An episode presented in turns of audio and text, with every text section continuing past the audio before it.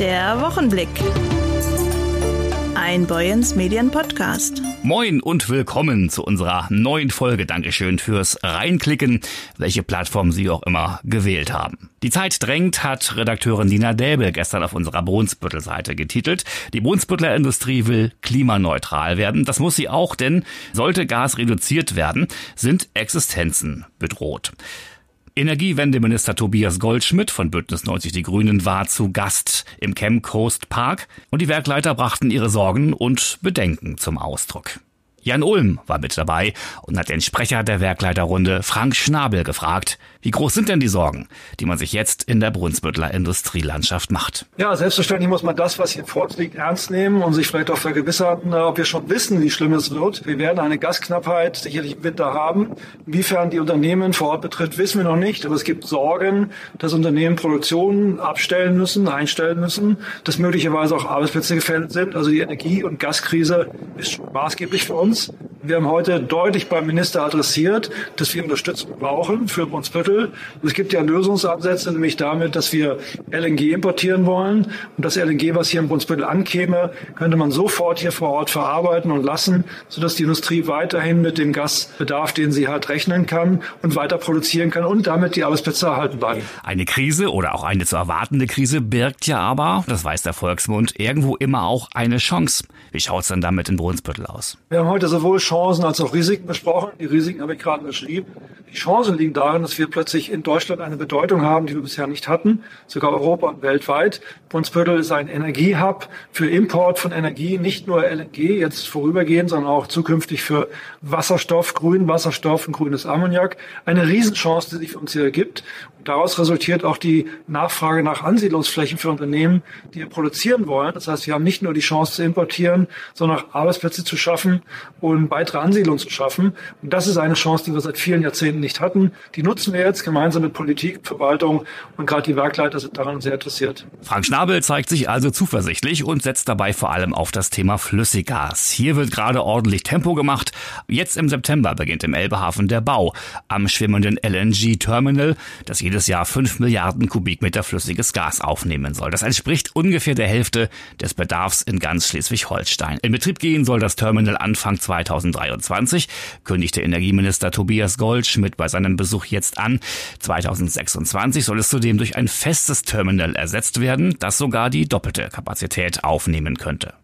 Für Frank Schnabel braucht es aber mehr als nur LNG, um Brunsbüttel langfristig als wettbewerbsfähigen Energiestandort der Zukunft zu positionieren. Er appelliert an die Landespolitik, den Ausbau der Infrastruktur stärker in den Fokus zu rücken. Wichtig sei ihm etwa der zweigleisige Ausbau der Bahnstrecke zwischen Wilster und Brunsbüttel sowie der dreispurige Ausbau der Bundesstraße 5 über Wilster hinaus, um mit den geplanten Industrieansiedlungen Schritt halten zu können. Klar ist indes, neu sind diese Appelle aus Brunsbüttel an die Landesregierung nicht. Ich bin jetzt inzwischen seit 14 Jahren in Brunsbüttel und ich adressiere unsere Herausforderungen an jede neue Landesregierung. Das haben wir diesmal auch gemacht.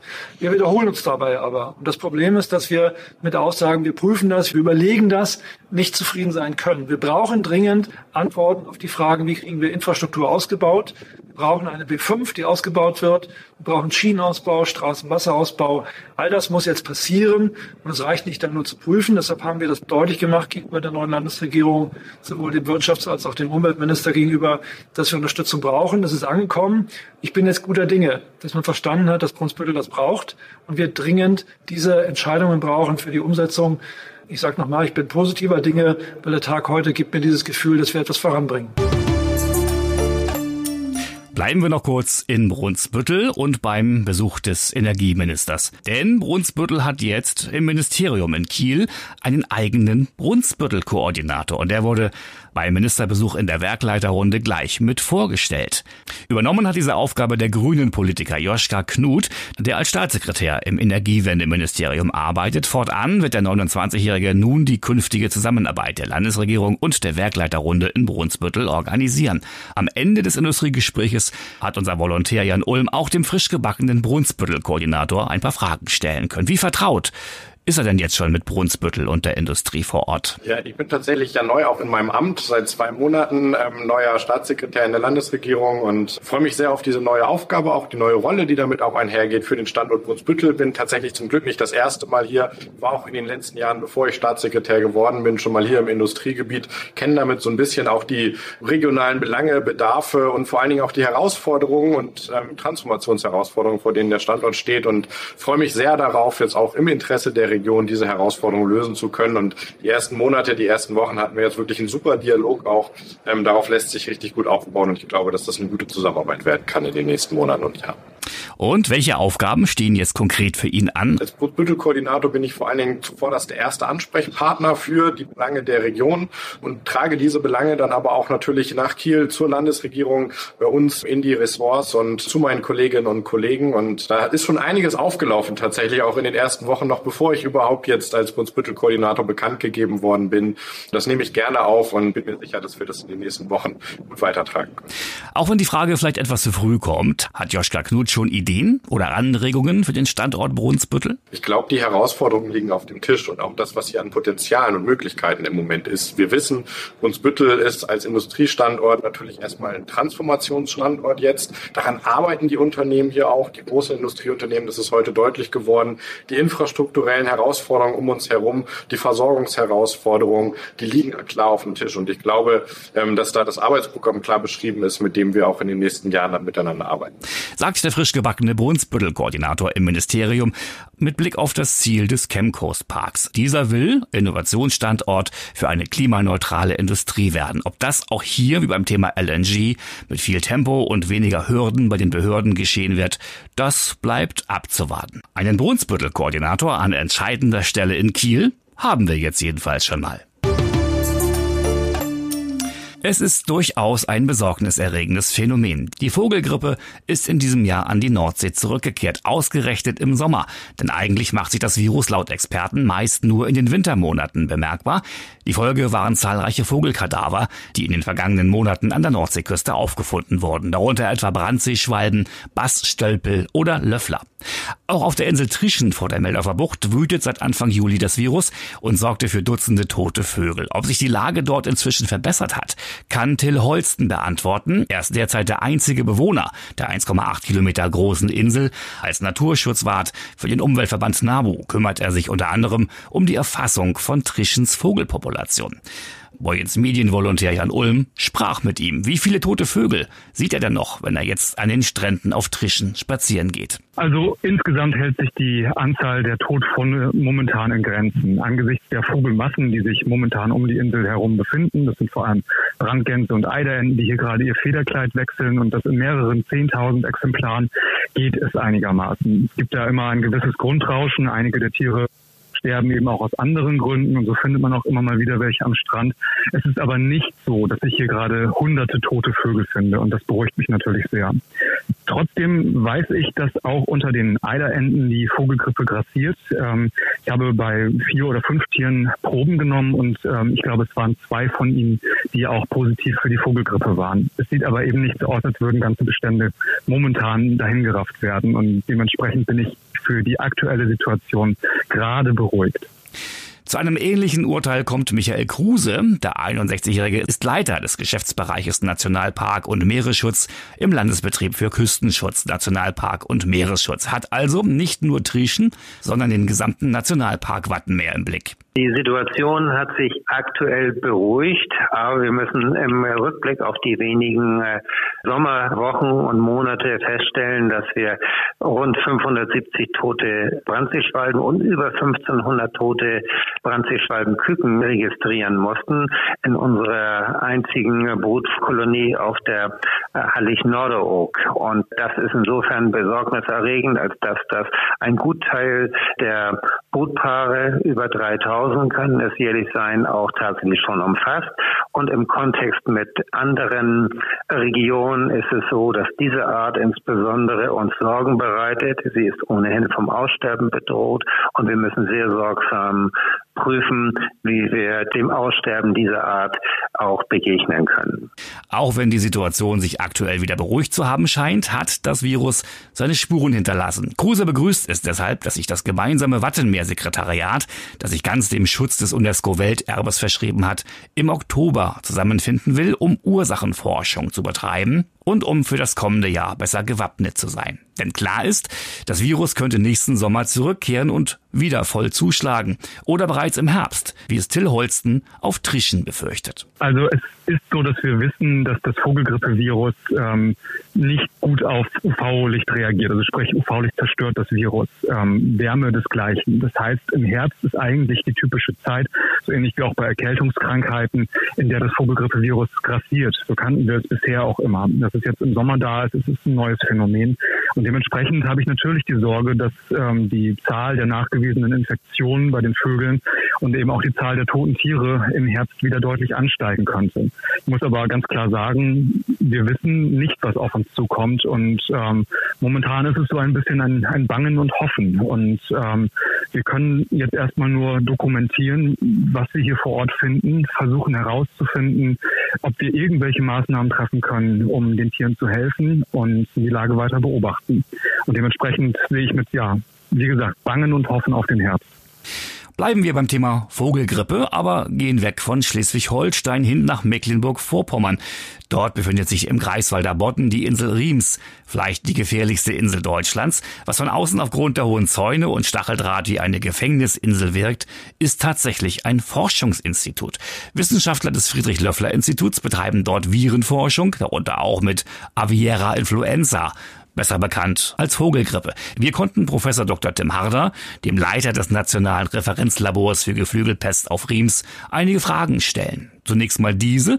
Hat er schon eine Erklärung dafür, warum das Vogelgrippevirus sich ausgerechnet diesen Sommer so stark ausgebreitet hat? Nein, dafür haben wir momentan keine gute Erklärung. Die Viren, die wir derzeit vor allen Dingen in den Wildvögeln im Bereich der Nordsee und des Nordatlantik hinten unterscheiden sich nicht in charakteristischer Weise von denen, die wir in den Wintermonaten, gerade 2021, aber auch in den Jahren zuvor dort gesehen haben. Wir vermuten also, dass es nicht unbedingt an viralen Eigenschaften liegt, dass sich im Moment dieses Geschehen so dramatisch entwickelt. Es muss andere, möglicherweise auch ganz subtile Gründe haben, die beispielsweise in veränderten Verhalten bestimmter Vogelarten liegen könnte, was wiederum mit unterschiedlichen Nahrungsangeboten oder auch Klimabedingungen zusammenhängen könnte. Das heißt, wir müssen da im Moment spekulieren. Tatsache aber ist, dass dem Virus durch welchen Mechanismus auch immer bereits im letzten Jahr im geringen Umfang, aber vor allen Dingen in diesem Jahr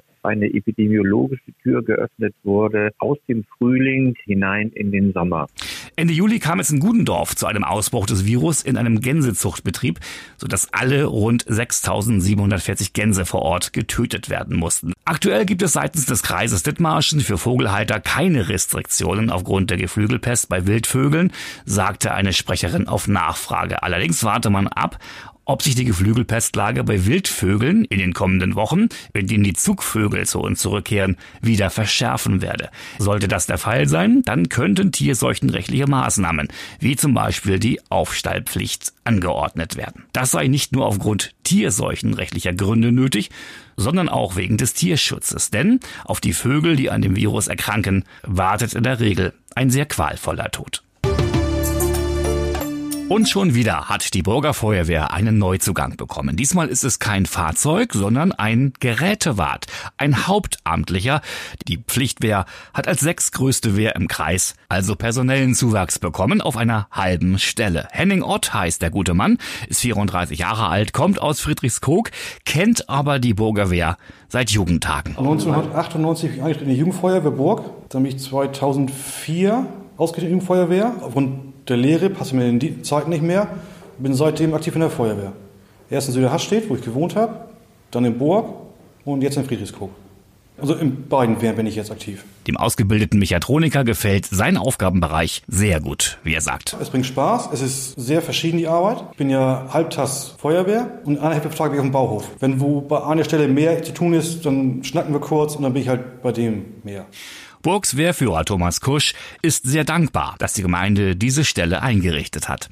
Denn, so sagt er, ein hauptamtlicher Gerätewart ist nicht nur eine erhebliche Entlastung für die Ehrenamtler, sondern war auch dringend notwendig. Es spielen noch mehrere Faktoren rein. Geht schon los mit der Drehleiter. Die Drehleiter ist sehr wartungsintensiv, erfordert sehr viel Zeit und Aufwendung, was ein ehrenamtlicher Gerätewart schon schlechtweg schlecht leisten kann.